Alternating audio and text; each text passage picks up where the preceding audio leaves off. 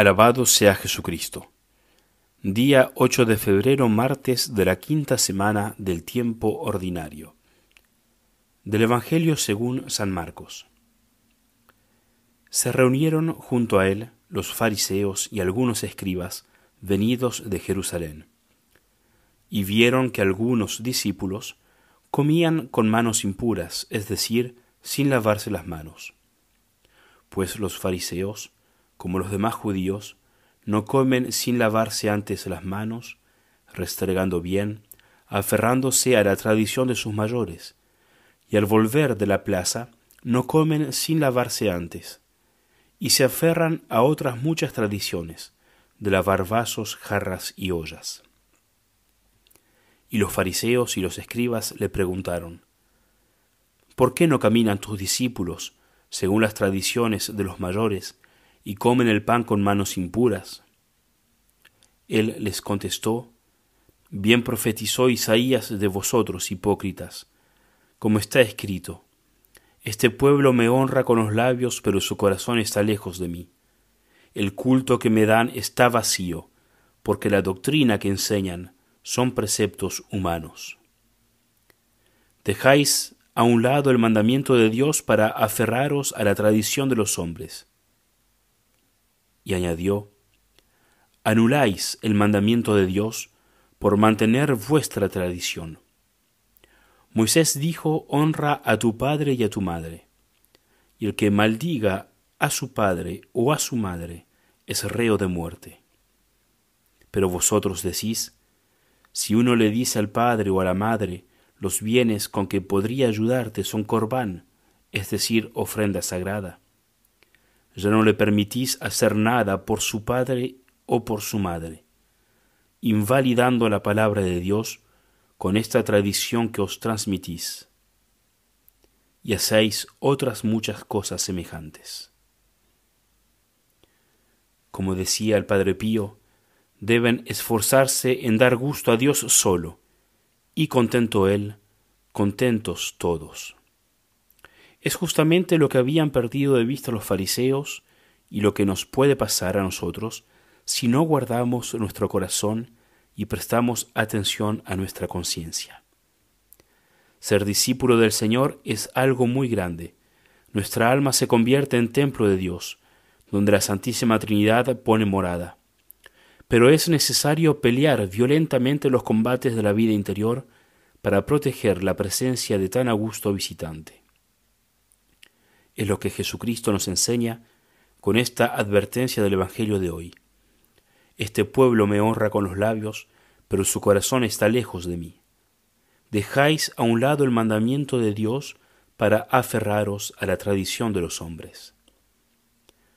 Cuando nuestra atención se pone en lo exterior para que los demás lo remarquen, porque me siento bien, para que me valoren, porque es importante lo que juzgue la sociedad, el mundo, las redes sociales o mis círculos de amigo, y utilizando ese mundo exterior como criterio de acción y de vida interior, poco a poco mi corazón continúa a alejarse de Dios.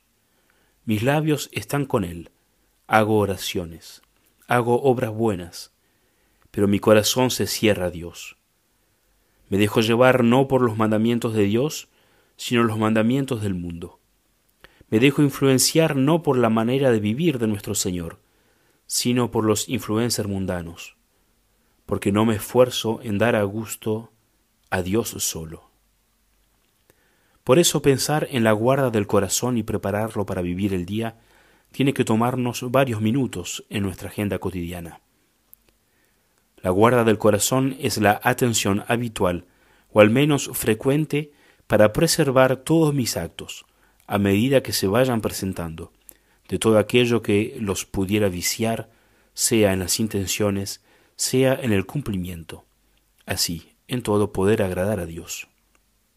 Debemos mucho advertir el discurso de los pensamientos, y si el principio, medio y fin es todo bueno, inclinado a todo bien, nos enseña San Ignacio.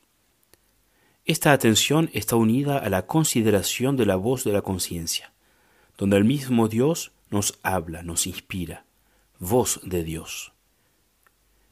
En la mayoría de los hombres, esta voz es despreciada o escuchada mal o apagada totalmente, enseñaba San Claudio la Colombière. Es despreciada en los que no quieren hacer lo que ella dice, mal escuchada en los que le hacen decir lo que ellos quieren, apagada en los que la rechazan sin reprocharse nada. Este último estado es sin duda el peor, ya que es difícil salir, es una situación desesperada. Pero los otros estados conducen a él, así que resultan peores aún, aunque se hubiera podido salir más fácilmente de ellos. Y continúa el santo diciendo, despreciar esta voz es el primer paso. Ella nos advierte sobre el mal que hemos hecho, el que debemos evitar, el bien que podemos hacer. Por una vez que la obedecemos, ¿cuántas veces no la escuchamos? Sin embargo, es la voz del hombre, la voz con la que juzgamos, la voz de lo que estimamos razonable.